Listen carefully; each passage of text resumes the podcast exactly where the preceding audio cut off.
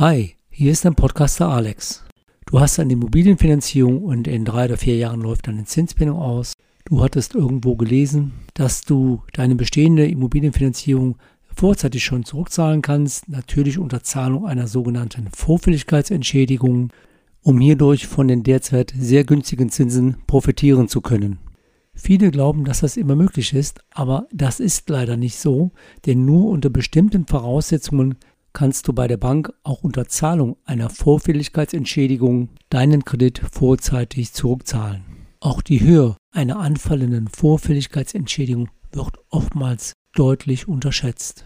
Deshalb kläre ich mit dieser Podcast-Episode über die typischen Mythen zum Thema Vorfälligkeitsentschädigung auf und erläutere dir, unter welchen Bedingungen die Bank dich aus einem bestehenden Immobiliendarlehensvertrag rauslassen muss und wie du mit einer relativ einfachen Formel grob die Höhe der anfallenden Vorfälligkeitsentschädigung rechnen kannst, wenn du die Möglichkeit einer vorzeitigen Darlehensrückzahlung haben solltest. Also bleib dran, bis gleich. Herzlich willkommen zu Wenn's um deine Mäuse geht, der Finanzpodcast mit Alexander Katz. Wertvolles Insiderwissen und umsetzbare Tipps unabhängig und auf den Punkt gebracht. Mach mehr aus deinem Geld, nach deinen Wünschen. Schön, dass du am Start bist und los geht's. Bevor ich auf das Thema Vorfälligkeitsentschädigung jetzt eingehe, möchte ich mich an dieser Stelle nochmals ganz herzlich für die vielen Glückwünsche zu meiner 50. Jubiläums-Podcast-Folge bedanken. Vorfälligkeitsentschädigung. Ein, ja, ich sage jetzt mal allseits beliebtes Thema, wo aber viele Kunden und viele Interessenten von falschen Voraussetzungen ausgehen. Deshalb ist es mir heute wichtig, hierauf mal aus meiner Praxis heraus etwas tiefer einzugehen. Zunächst, was ist eigentlich eine Vorfälligkeitsentschädigung? Das ganz kurz und einfach erklärt. Die Bank leiht dir einen Kredit und du vereinbarst mit der Bank eine feste Zinsbindung von hier beispielsweise 10 Jahren. Der Sollzins beträgt 3% pro Jahr. Der Kredit läuft schon 6 Jahre und jetzt möchtest du vier Jahre vor Ablauf der eigentlichen Zinsbindung diesen Kredit vorzeitig zurückführen. Wenn wir hier unterstellen würden, dass die Bank das auch akzeptiert, darauf gehe ich ja später noch ein, wann das möglich ist oder wann es nicht möglich ist, dann fehlen der Bank vier Jahre Zinseinnahmen, nämlich die 3% pro Jahr von dem Darlehen. Und dafür rechnet die Bank eine Vorfälligkeitsentschädigung, denn die möchte sich das bezahlen lassen. Und da gibt es bestimmte Formeln. Das heißt, wie könnte die Bank diese Summe jetzt anderweitig anlegen, welchen Ertrag könnte sie daraus erzielen. Und die heutige Marktsituation ist natürlich so, dass es keine Zinsen im Habenbereich gibt oder dass wir sogar über Negativzinsen im Anlagebereich sprechen. Und diesen für die Bank gegebenen Ertragsausfall zahlst du letztlich mit der Vorfälligkeitsentschädigung. Bevor ich darauf eingehe, wann die Bank eine vorzeitige Rückzahlung akzeptieren muss, erläutere ich dir, wie du mit einer relativ einfachen Formel grob die Höhe der auf dich zukommenden Vorfälligkeitsentschädigung berechnen kannst. Beispiel. Du hast heute eine Rechtsschuld von 200.000 Euro und möchtest diese zum 31.03.2021 vorzeitig zurückzahlen. Der Sollzins beträgt 3% und diesen hattest du abgeschlossen am 31.03.2015 zu diesem Zeitpunkt hattest du auch das Darlehen in Anspruch genommen. Damals hattest du eine Zinsbindung von 10 Jahren mit der Bank vereinbart. Das heißt, die Zinsbindung läuft formell erst am 31.03.2025 aus. Wenn die Bank dich jetzt rauslässt, dann lässt sie dich vier Jahre früher raus und dafür möchte die Bank eine Vorfälligkeitsentschädigung. Es gibt eine einfache, grobe Formel und zwar, wenn du nämlich jetzt auf die 200.000 3% Sollzinssatz pro Jahr für vier Jahre rechnest, also pro Jahr 6.000 Euro Sollzinsen, dann kommst du auf eine Gesamtsumme von 24.000 Euro. Das ist nämlich die Summe, die du an Sollzinsen zahlen würdest. Bei dieser Grobberechnung wurde jetzt noch nicht berücksichtigt, dass du natürlich das Darlehen weiter monatlich tilgst. Bei einer sehr hohen Tilgung macht das natürlich auch wieder einen Unterschied. Bei einer normalen Standardtilgung ist der Unterschied gar nicht so hoch. Das verdeutlicht die Vergleichsrechnung über ein entsprechendes Rechentool. Also reden wir hier über eine beachtliche Summe von 24.000 Euro, die du vermutlich in ähnlicher Höhe bei der Bank zahlen müsstest, wenn du vorzeitig das Darlehen dort ablösen möchtest. Hättest du mit einer solch hohen Vorfälligkeitsentschädigung gerechnet? Vermutlich nein, sondern einen deutlich niedrigeren Betrag angenommen. Um noch ein bisschen genauer werden zu können, gibt es im Internet verschiedene Rechentools, wo man eine Vorfälligkeitsentschädigung überschläglich rechnen kann, wenn man seine Kreditdaten weiß. Ein solches Rechentool findest du auch auf meiner Homepage unter Rechner und Tools und dort kannst du natürlich deine Daten einfach einmal eingeben. Das habe ich mit dem jetzigen Beispiel gemacht, was ich dir gerade erläutert habe. Unterstellt habe ich eine monatliche Gesamtrate von 835 Euro. Dies entspricht einer monatlichen Tilgung von anfänglich 2% pro Jahr. Das System hat dann eine Netto-Vorfälligkeitsentschädigung von ca. 24.454 Euro ermittelt. Bei dieser Berechnung werden dann noch andere Faktoren zugrunde gelegt oder berücksichtigt, wie zum Beispiel ein zugrunde gelegter Wiederanlagezins, der jetzt im Moment negativ ist, dann ein Zinsschaden, Erstattung für erspartes Risiko etc. Und wie man sieht, ist die Summe gar nicht so weit weg von der Summe, die ich grob ermittelt habe, wenn ich jetzt einfach wirklich nur den Sollzins zugrunde lege. Das Rechenbeispiel hierzu habe ich nochmals in den Shownotes verlinkt und du findest dieses auch mit weiteren Erläuterungen in dem Blogartikel zu dieser Podcast-Episode.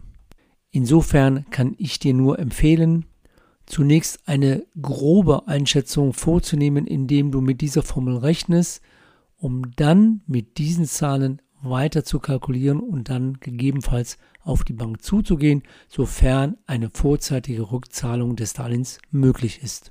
Besonderheiten gibt es bei der Berechnung dann auch noch, wenn Sondertilgungsmöglichkeiten grundsätzlich im Kreditvertrag vorgesehen sind, denn das muss die Bank bei der Berechnung separat berücksichtigen. Anders ist es natürlich auch dann, wenn du längere Zinsbindung als 10 Jahre abgeschlossen hast, denn es gibt ein gesetzliches Kündigungsrecht, das ist im Paragraphen 489 BGB Absatz 2 geregelt, dass du bei längeren Zinsbindungen unter bestimmten Voraussetzungen ein Darlehen kündigen kannst ohne eine Vorfälligkeitsentschädigung zahlen zu müssen. Aber innerhalb der 10 Jahre Zinsbindung gibt es bei einem Baufinanzierungsdarlehen, das grundbuchlich besichert ist, keine vorzeitige Kündigungsmöglichkeit ohne Zahlung einer Vorfälligkeitsentschädigung, es sei denn, es wurde vertraglich etwas anderes mit der Bank vereinbart.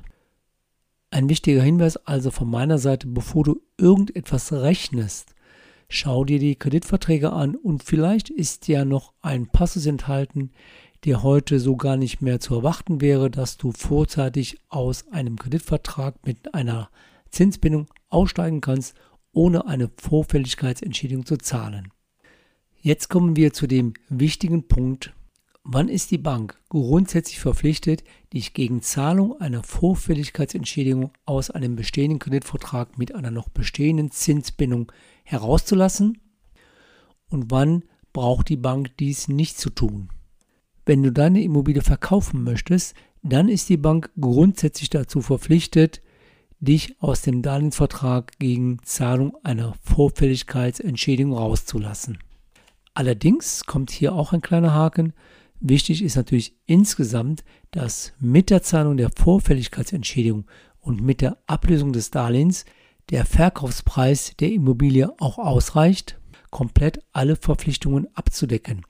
Wenn dies nicht der Fall sein sollte, dann kann die Bank einen Verkauf ablehnen. In dem Fall muss man natürlich mit der Bank auch weitersprechen, wie kann ich das lösen, wenn eine Restkreditsumme übrig bleibt, kann diese anderweitig finanziert werden. Wenn ein zweites Objekt oder eine zweite Immobilie zur Verfügung steht, kann man natürlich auch mit der Bank darüber sprechen, inwieweit das Darlehen bestehen bleiben kann und eine andere Immobilie als Sicherheit hierfür dienen könnte. Dies ist dann unter anderem davon abhängig, wie die Bank die andere Immobilie wertmäßig und beleihungsmäßig einschätzt. Dann gibt es noch den Fall, der leider keine Seltenheit ist, dass man eine Immobilie übertragen möchte, wenn zum Beispiel eine Trennung oder eine Scheidung ansteht das heißt, die Ehepartner haben sich dazu entschieden, die Immobilie nicht komplett zu verkaufen, denn dann würde der vorherige Fall ja gelten. Wenn ein anderer Ehepartner eine Immobilie übernehmen möchte, dann muss man immer mit der Bank sprechen, ob zum Beispiel das Darlehen bestehen bleiben kann oder ob es dann auch durch Zahlung einer Vorfälligkeitsentschädigung zurückgeführt werden kann. Für den Fall, dass ein Darlehen nicht zurückgezahlt werden soll, um beispielsweise die Vorfälligkeitsentschädigung sparen zu können, muss dann natürlich die Bank prüfen, ob die Bonität des Kreditnehmers, also der Ehegattin oder des Ehegattin, alleine ausreicht, die Kreditraten nachhaltig bedienen zu können. Dann gibt es noch die besonderen Fälle der wirtschaftlichen Notlage. Die Immobilie muss verkauft werden, weil durch Arbeitslosigkeit, Kurzarbeit oder durch Tod oder Krankheit eines weiteren Kreditnehmers das Darlehen nicht mehr zurückgezahlt werden kann. In dem Fall gibt es einige Banken, die dann prüfen, inwieweit aufgrund einer nachgewiesenen wirtschaftlichen Notlage auf eine Vorfälligkeitsentschädigung verzichtet oder diese zumindest reduziert werden kann, damit man dem Kunden hier in seiner wirtschaftlichen Notlage auch helfen kann. Hier macht es immer Sinn, die Bank anzusprechen und mit der Bank im aktiven Austausch zu gehen. In der Praxis habe ich die Erfahrung gemacht, dass nicht viele Banken, aber einige Banken durchaus verhandlungsbereit sind und auch kompromissbereit sind, hier dem Kunden in seiner Notsituation helfen zu können. Mein abschließendes Fazit. Es gibt im Grunde genommen nach meiner Praxis und nach meiner Erfahrung nur einen Grund, wo die Bank einem Verkauf eine Immobilie auch gegen Zahlung einer Vorfälligkeitsentschädigung zustimmen muss, nämlich dann, wenn sie verkauft wird, unter der Prämisse, dass mit dem Verkauf und der Vorfälligkeitsentschädigung das Darlehen aus dem Verkaufserlös vollständig getilgt werden kann. Es ist natürlich nicht strafbar, mit der Bank in die Diskussion zu gehen, ob die Bank das trotzdem macht, weil du vielleicht ein Kunde bist, der noch weitere Finanzierung noch unterhält, der Anlagen unterhält, ein Wertpapierdepot unterhält und die Bank dann aus geschäftspolitischen Erwägungen heraus eine andere Entscheidung trifft, die für dich positiv sein kann.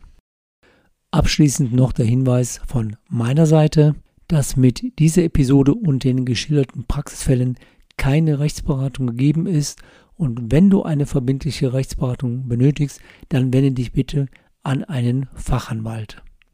Ich hoffe, ich konnte zum einen über die Mythen aufklären rund um das Thema Vorfälligkeitsentschädigung, auch über die Höhe der Vorfälligkeitsentschädigung, was auch oftmals falsch eingeschätzt wird, und konnte dir einige Hinweise geben, wie du dennoch mit der Bank ins Gespräch und in die Diskussion gehen kannst, wenn es um das Thema Ablösung der Finanzierung oder um das Thema Verkauf der Immobilie geht. Am Schluss gibt es eine kleine Vorausschau auf die nächste Podcast-Episode. Dann kommt die zweite Folge zu meinem neuen Interviewformat Drei Fragen, drei Antworten. Diesmal geht es um das Thema, wie sollte ein gutes Videocoaching aussehen, damit es dir Spaß macht, für dein Business vor der Kamera zu stehen. Ich wünsche dir eine gute Zeit, bleib weiterhin gesund und bis zum nächsten Mal, sagt dein Blogger und Podcaster Alexander Katz, der Finanzpodcast, wenn es um deine Mäuse geht. Weitere Infos zu dieser Podcast-Episode findest du in deiner Podcast-App oder im Blogbeitrag zum Podcast unter wennsumdeinemäusegeht.de.